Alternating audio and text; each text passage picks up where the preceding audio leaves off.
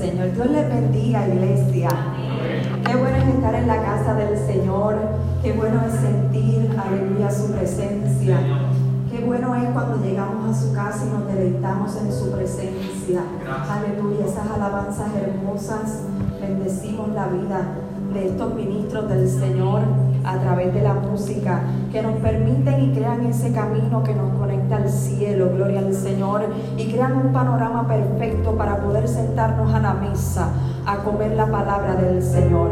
Es un privilegio en esta mañana el poder ser portavoz en un día tan emotivo, tan lindo, el cual es la resurrección de nuestro Señor. Acompáñenme a la palabra. No voy a hacer la excepción en esta mañana, no estuve cuando leyeron la primera porción, pero para ahí vamos de nuevo. Primera de Corintios, capítulo 15, a la altura del versículo 54 y verso 55. Te adoramos, Señor, aleluya. Primera de Corintios, capítulo 15, versos 54 y 55. Lee la palabra del Señor así con toda reverencia. Y cuando esto corruptible se haya vestido de incorrupción y esto mortal se haya vestido de inmortalidad, entonces se cumplirá la palabra que está escrita. Sórbida es la muerte en victoria. ¿Dónde está, oh muerte, tu aguijón? ¿Dónde, oh sepulcro, tu victoria? ¿Dónde está muerte, tu aguijón? ¿Y dónde sepulcro, tu victoria. Padre, te honramos en esta mañana. Enaltecemos tu nombre, Señor, porque tú eres digno de recibir toda gloria y toda honra, Señor eterno. Tú, Dios mío, que llevaste ese sacrificio perfecto, pero que no te quedaste allí, sino que te levantaste, Señor amado, para juntamente contigo levantar cada una de nuestras vidas. Por eso en esta mañana te honramos, por eso te bendecimos y por eso nos sentamos a tus pies, pidiéndote, Dios eterno, que una vez más nos hables nos aconsejes, nos ministres a través de tu palabra. Gracias por tu vida, gracias por tu muerte y gracias por tu resurrección. En el nombre poderoso de Jesús. Amén y amén. El pastor mencionó cuando iba a leer la palabra y dijo que habían acontecimientos que teníamos que recordar. Y precisamente con eso quiero partir en esta mañana, leyéndole lo que significa historia. Usted sabe que yo inicio mis sermones relatando una historia. Y este sermón no va a ser la excepción. Pues la historia, según la Real Academia Española, se define como la narración y exposición de acontecimientos. Y me llama la atención que dice de los acontecimientos pasados dignos de memoria. O sea, no es cualquier acontecimiento, sino aquello que es meritorio, que la gente lo recuerde y lo traiga a su memoria. Como bien mencionaba el pastor, hay cosas que nosotros no podemos olvidar. Historia, una narración de acontecimientos que son dignos de que tú y yo los recordemos. La historia nace, compartía con el pastor, luego de la aparición de la escritura, los hechos que fueron por primera vez impresos y escritos. Y como Dios es tan majestuoso, plasmó en la historia escritos que dice que el nacimiento, vida, muerte y resurrección de Jesús habían sido profetizados en las escrituras hebreas mucho antes de que los eventos hubiesen sido revelados.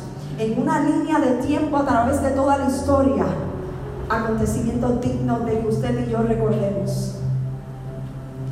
No es de extrañar por eso que Jesús les habla y le dice en Juan 5:39, escudriñad las escrituras, porque a nosotros nos parece que en ellas es que está la vida eterna y ellas son las que dan testimonio de mí. ¿Por qué daban testimonio si él aparecía hace cuánto? ¿20 años? ¿30 años? Daban testimonio porque había sido profetizado. En el libro de Isaías, 70, 700 años más o menos, la historia se empezó a escribir. Y el profeta Osea y todos los demás también tenían un, un punto de partida para la venida de nuestro Señor Jesucristo. El libro de Isaías es uno de los más memorables, el más mencionado. Ese capítulo 53 del libro de Isaías que relata el sufrimiento de nuestro Señor Jesús, su vida, padecimientos, cuando enmudece, cuando va como oveja ya a ser trasquilado e inclusive e implícitamente presenta su resurrección. 700 años después o más nace la maravillosa historia que comparto contigo en esta mañana. Hubo un rey llamado Herodes que escuchó que había nacido el Mesías, el libertador, el rey de los judíos. Esto provocó en su corazón inquietud, esto provocó ansiedad, pues sencillamente en su mente decía, no hay espacio para dos reyes. Aquí solamente hay un rey y es el rey Herodes. ¿Cómo es que ha nacido un rey? El rey de los judíos. Interrogó a los magos, empezó a ver revelación, la estrella, el niño que había nacido en Belén. Y allí él envía a los magos y le dice, denme información. Pero ellos así no lo hicieron. Transcurría la historia.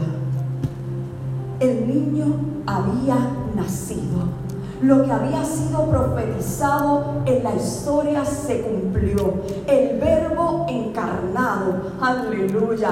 Emanuel Dios con nosotros ya estaba en la tierra.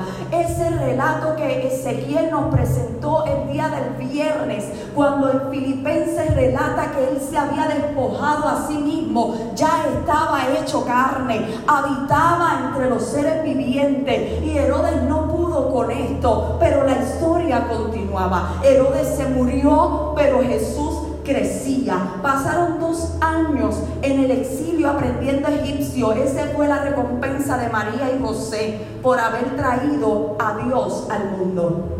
Dos años de exilio fue lo que ellos tuvieron que sufrir. Y la historia continuaba. Crecía en sabiduría, crecía en gracia, hablaba, profetizaba, hablaba acerca de la resurrección, tres ocasiones sentó y habló, hablando, valga la redundancia, de que Él resucitaría. Pero llama la atención que al pasar del tiempo, Herodes había dicho, maten a todos los niños menores de dos años que hayan nacido en Belén. Pero ellos habían escapado a Egipto y él había vivido. Predicó, se comunicó, creció y empezó a hacer milagros número de líderes religiosos que creyeron en lo que él hablaba, cero. No creían en él. Este fue el comienzo de esta historia que tú y yo todavía hacemos eco, llamado Evangelio. Comenzó con eso tan simple, con una orden de muerte, desde el inicio. Lo que se decía de Jesús mientras él caminaba, familia de locos. Miren a su primo a ver cómo está, Juan el Bautista. Lo tenían por loco, si Juan era loco, imagínense su primo. Cosas como estas eran las que podían decir en la calle. La reacción de un pueblo, apedreenlo. Sus hermanos, que lo metan preso. Los discípulos que lo defendieron ante las autoridades ninguno. Números de sanados por Jesús demasiados para ser contados. Números de los sanados que defendieron a Jesús el día del juicio, cero. Ninguno. Luego de su muerte. Algunos decían, debió quedarse siendo carpintero. Debió ejercer su profesión, debió de ejercer lo que él era, debió de quedarse allí. Él le dijo a los apóstoles, como mencioné en tres ocasiones, que Él resucitaría. Luego de escucharlo profetizar, ¿cuántos de ellos estaban frente a la tumba esperando a que resucitara? Ninguno. ¿Cuántos esperaron que se cumpliera lo que él había dicho frente a la tumba? Ni aún las mujeres. Ninguno. Nadie. No había nadie por allí. De todos los seguidores eran multitudes, innumerables, no se podían contar seguían a Jesús para escucharlo hablar. Y lo escucharon hablar. Y lo escucharon decir que al tercer día resucitaría. ¿Cuántos de ellos regresaron para ver la promesa cumplida? Ninguno. ¿Cuántos de ellos pudieron pensar que más de dos mil años han pasado y todavía nosotros estamos hablando de este hermoso relato? Historia.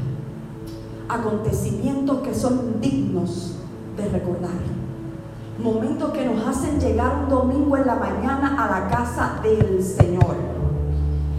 No porque fuimos como los que escucharon y no creyeron, sino como los que hemos escuchado y creemos que hay una promesa viva, que continúa viva en nuestros corazones.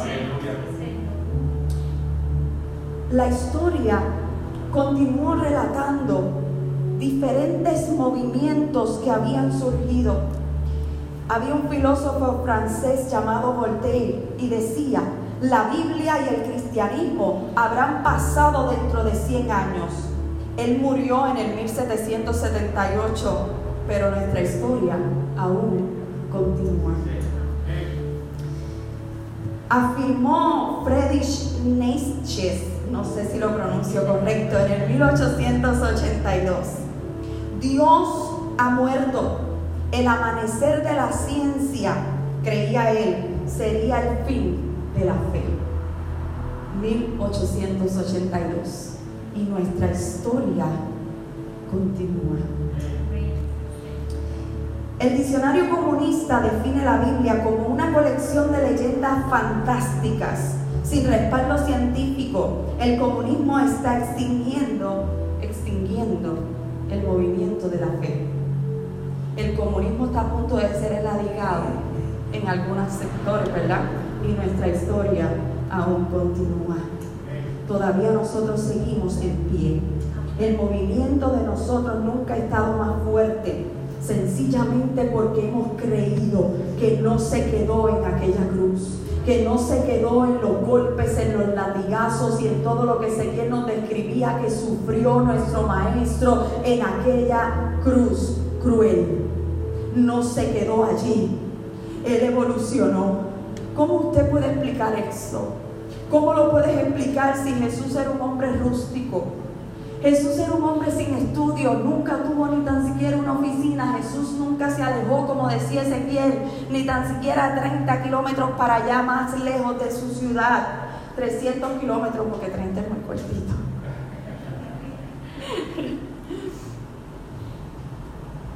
Todo el mundo lo traicionó. Aquellos a quienes él ayudó se olvidaron.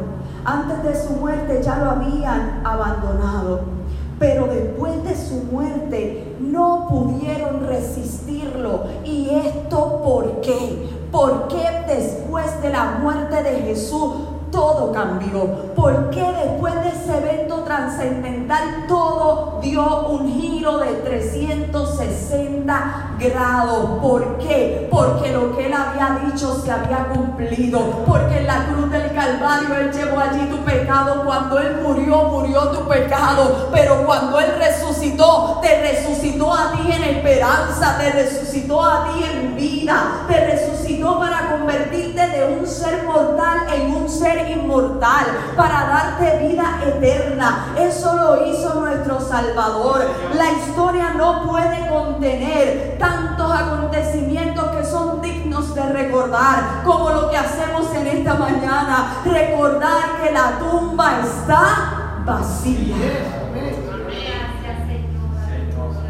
Cuando Él murió, nuestro pecado murió allí. ¿Dónde está muerte tu aguijón? ¿Dónde sepulcro tu victoria?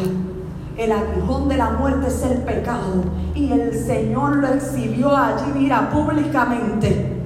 Y le quitó el acta de decreto que nos era contrario, porque por Adán entró el pecado, por Adán entró la muerte, pero vino uno, vino Cristo y le arrebató, aleluya, todo el acta de decreto que nos era contrario y lo clavó allí públicamente, venciendo delante de ellos en la cruz. Pero no le fue suficiente. No fue suficiente morir era suficiente resucitar. ¿Dónde está muerte tu aguijón? ¿Y dónde sepulcro tu victoria? Somos dados a olvidar. Por eso la historia nos hace recordar. La Biblia registra, y puede ir conmigo, si usted quiere, al libro de Mateo.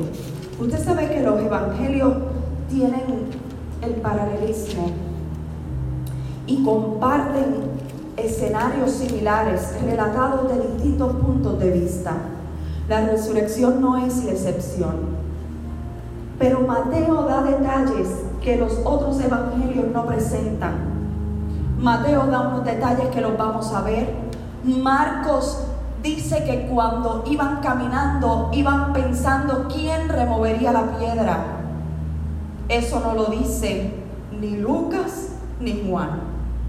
Y Lucas ni Juan no mencionan nada de lo que también especifica Mateo y Marcos.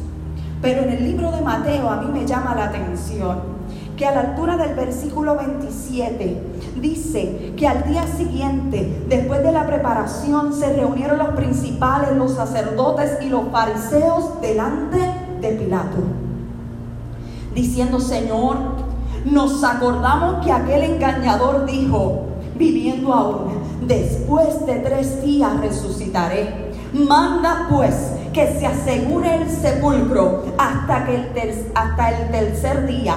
No sea que vengan sus discípulos de noche y lo hurten y digan al pueblo, resucitó de entre los muertos y será el postrer error peor que el primero. ¿Sabe qué? Estos fariseos estaban recordando que Jesús había dicho que resucitaría, pero ¿dónde estaban sus discípulos? Sus discípulos lo menos que pensaban era que su maestro regresaría. Ellos habían escuchado a Jesús decir que sí se levantaría, pero más preocupados estaban los otros de que Él sí se levantara. Más preocupados estaban los fariseos y los demás de que se cumpliera lo que él había dicho, más que sus discípulos, más que las mujeres. Ellos sí se acordaron de lo que ellos llamaban el engañador. Ellos sí recordaron que él había dicho que al tercer día resucitaría. ¿O usted piensa que cuando mandaron la guardia, allí no vieron el cuerpo de Jesús? Si mandaron a sellarlo era porque estaba abierto. Ellos tuvieron que haber visto el cuerpo de Jesús que había sido llevado por José que lo reclamó y dice que lo habían aromatizado y lo habían preparado y habían puesto los lienzos y se lo habían llevado hasta el sepulcro. Un sepulcro que nadie había utilizado, un sepulcro de gente adinerada, porque con los pobres fue en su muerte, más con los ricos su sepultura, dice Isaías. Y ellos lo vieron, lo vieron allí, vieron el sudario, vieron los lienzos, vieron el cuerpo del maestro. Antes de haber puesto la piedra allí, tuvieron que haber visto el cuerpo de Jesús. Ellos estaban preparando un contraataque. Y el pueblo al que se le había predicado estaba llorando, estaba lamentándose, estaba resintiendo que su maestro se había ¿No le parece a usted esto común en nuestros tiempos? Que los que están afuera muchas veces nos tienen que recordar a nosotros cuán poderoso es el Dios que profesamos. Mientras nosotros nos sentamos muchas veces en las angustias de la vida y lloramos y nos afligimos olvidando de que Él venció por nosotros y si Él venció nosotros somos más que vencedores. Y a veces estamos tan afanados y se nos olvida que Él ya triunfó y estamos al lado, sentados, llorando, afligidos. Los discípulos eran tan humanos como tú y como yo. Y me parece que la Biblia lo resalta así, para que tú y yo nos identifiquemos con ellos. Ellos llevaban tres años caminando al lado de, al lado de un ser majestuoso, que yo siempre he dicho que el escuchar su voz tenía que ser algo trascendental, que con que Él dijera, hijos míos, que cuando esas palabras salían de su boca, yo me imagino que inmediatamente provocaban algo en el corazón de los hombres. Y ellos amaban a su maestro y ellos creían en su maestro. ¿Cómo no iban a llorar si se lo habían arrebatado, si lo habían visto en la cruz del Calvario sufrir por sus delitos y por sus pecados? Aquellos se preocuparon más. No sea que los discípulos hurten su cuerpo y los discípulos llorando. El maestro se ha ido. Y ellos pensando que los discípulos estaban haciendo estrategias y los discípulos estaban llorando. Aquellos hombres vieron el cuerpo de Jesús. Hicieron lo propio. ¿Cuál era el ritual? Realmente no lo sé, pero le dijo, hagan lo que hay que hacer. Ellos fueron allí, inspeccionaron y sellaron. Pusieron los guardias frente a aquella tumba. Pero llegó la mañana gloriosa que Mateo no dice que aún estaba oscuro, pero Lucas dice que siendo aún de madrugada, estando aún oscuro. Marcos dice, mientras iban de camino, iban pensando, ¿quién nos quitará la piedra? Ellos no creían que su maestro resucitaría no lo creían. Muchas veces nosotros con nuestras acciones tampoco hacemos válido el que Él ha resucitado. Muchas veces nos abrumamos, muchas veces nos cargamos, muchas veces vamos de camino a adorarle. Aleluya, pero pensando si quién me quitará la piedra. Aleluya, ¿no le parece usted eso conocido con nuestra vida? Como dicen los predicadores de esta casa esta predicadora también sabe lo que es hacer eso, sentir desánimo, sentir que llego a la casa del Señor a adorar, pero dentro de mí en realidad no hay deseo como de abrir la boca. Hay momentos en que la resurrección no está viva dentro de mí por mi humanidad. Con eso tenemos que luchar todos, todos. Por eso yo te invito en esta mañana a que tú te traslades conmigo a ese domingo, a ese amanecer, a ese lugar donde estaba aún oscuro, donde iban las mujeres camino al sepulcro. Quiero que te traslades conmigo a ese lugar y te imagines la escena de un lugar frío, de un lugar solitario, de un lugar donde aún la luz del día no lo ha alumbrado. Guardias parados allí, el miedo, el temor, la tristeza, la incertidumbre, agarrando nuestros corazones. Pero qué hermoso que dice la Biblia que hubo un gran terremoto. Todos nosotros sabemos lo que es un terremoto. O recuerde hace dos años, enero, a ver si usted no se levantó de su cama corriendo y chispito. Comparado con los de otros lugares, 8.0, 9.1, no me lo quiero imaginar. Pero todos sabemos lo que es que la tierra tiemble, que se mueva debajo de tus pies. Eso fue lo que ocurrió en esa mañana gloriosa. Hubo un gran terremoto, a alguien lo sacudieron allí esa mañana. Un ángel del Señor descendió del cielo, removió la piedra y se sentó sobre ella. Aleluya, su aspecto era como un relámpago y su vestido blanco como la nieve. De miedo los guardias temblaron ni que hubiese sido yo. A mí no me agarran allí, yo ni caigo como muerta, yo me voy a correr. Los guardias temblaron y quedaron como muertos. Mas el ángel respondiendo dijo a las mujeres, no temáis vosotras, porque yo sé que buscáis a Jesús el que fue crucificado. No está aquí, pues ha resucitado. Venid el lugar donde fue puesto el Señor estaba vacío, estaba vacío en esa mañana gloriosa. Él venció la muerte, Él venció todo aquello que nos limitaba. Aleluya, llegar al cielo. La historia sigue y continúa, gloria al Señor. La historia no se detuvo ni terminó en la cruz del Calvario, no terminó con la sangre derramada, terminó cuando al tercer día se levantó de entre los muertos, la tierra tembló porque no lo pudo contener, la tierra no pudo resistir a un Dios santo que devolvió la vida. Y allí estaban las mujeres contemplando una tumba vacía recordando que nuestro Dios cumple sus promesas. Y así mismo lo hace contigo y conmigo. Cuando muchas veces asustados decimos, Señor, ¿dónde tú estás?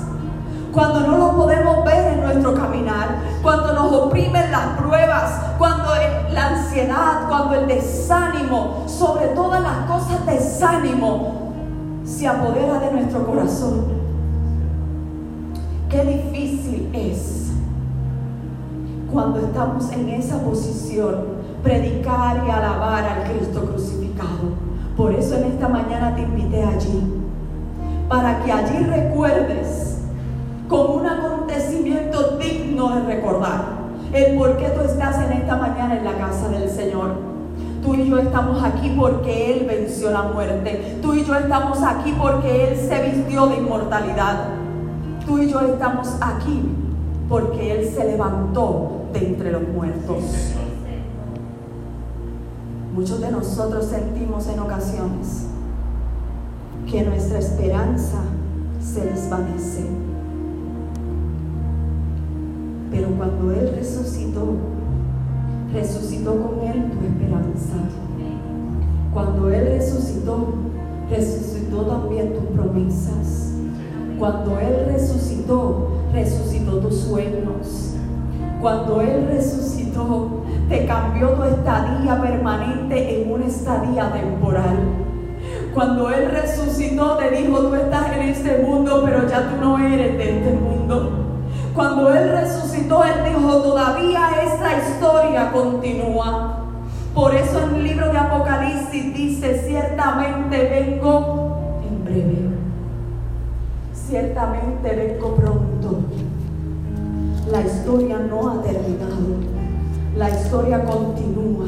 La historia continúa porque ahora tú y yo, el espíritu y la esposa, tú y yo, decimos ven.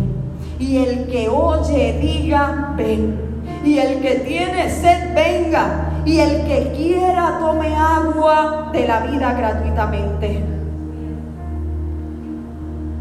El que da testimonio de estas cosas dice, ciertamente vengo en breve. Y nosotros decimos, amén. Si ven, Señor Jesús. La historia continúa. Él se levantó con una promesa de que regresaría por nosotros. Pero el mismo Señor, con voz de mando, con voz de arcángel y trompeta de Dios, descenderá primero. Y los muertos en Cristo resucitarán primero y luego nosotros los que vivimos seremos arrebatados en los aires y seremos llevados por siempre con nuestro Señor. Él fue a preparar morada para ti, para mí. Él resucitó y dijo, yo me voy y prepararé morada para donde yo esté, vosotros también estéis conmigo. ¿Sabes que en este mundo tenemos aflicción? Oh, pero hermano, tranquilo, confiad. Él ya venció. Él venció la muerte y proclamó, ¿dónde está muerte tu aguijón? ¿Dónde sepulcro tu victoria? Él no pudo retener a nuestro Cristo. Él venció allí en la cruz. Él venció en la tumba y la dejó vacía. Hoy tú y yo fuimos allí y nos asomamos una vez más. Hoy tú y yo regresamos a, a ser como las mujeres. Déjame asomarme. ¿Eh? El ángel le dijo, entra, ven y ve. Te invito, porque sigue vacía. La cruz, nuestro símbolo, está vacía. Él no está colgado aquí en el madero. Él se levantó. Por eso nos invita en esta mañana a que llegáramos allí, frente a aquella tumba. Aleluya. Ellas pensaban quién moverá la piedra. Del mismo cielo removieron la piedra. Aleluya. Aquel lugar está vacío. Y todavía hoy, en pleno siglo XXI, se estudia la tumba de Jesús. 60 horas estuvieron en el año 2020 descubriendo y entrando a explorar lo que allí había. Había una capa muy densa, no recuerdo el material, pero cuando siguieron indagando había una capa de mármol. Y mientras más indagaban encontraron una cruz plasmada en aquel lugar. La cruz está vacía y la tumba está vacía. Todos los profetas anteriores fallecieron. Todos los que habían hablado en la historia murieron. El único que está vivo es nuestro Dios. ¿Y sabe qué? El fin de mi historia es que Herodes tenía razón. Solo había espacio para un rey el rey, como Ezequiel decía, el rey de reyes y señor de señores, aquel que se le dio un nombre que es sobre todo nombre, aquel ante el cual se dobla toda rodilla de los que están en el cielo, en la tierra y debajo de la tierra, y toda lengua confiesa que Jesucristo es el Señor en esta mañana nos llevó en el recorrido para que miráramos allí en un acontecimiento que es digno de recordar, que la tumba está vacía, que Él venció y Él resucitó y Él resucita en esta mañana tu esperanza, Él resucita en esta mañana tus sueños, tus promesas, le vuelve a dar vida por medio de su gran amor y su gran misericordia. Padre, te doy gracias en esta mañana. Gracias por tu vida, gracias por tu muerte, gracias por tu resurrección. Gracias, Señor amado, porque no te quedaste allí, sino que continuaste la historia. No nos has dejado en el olvido. Todavía dice que viene por nosotros y en esa confianza permanecemos y en esta esperanza nos movemos y nos anclamos en la esperanza de que ciertamente vienes en breve y nosotros te decimos, ven ven por tu iglesia, allá de lo que han de ser salvos, ayúdanos a permanecer hasta el día de tu venida, ayúdanos a no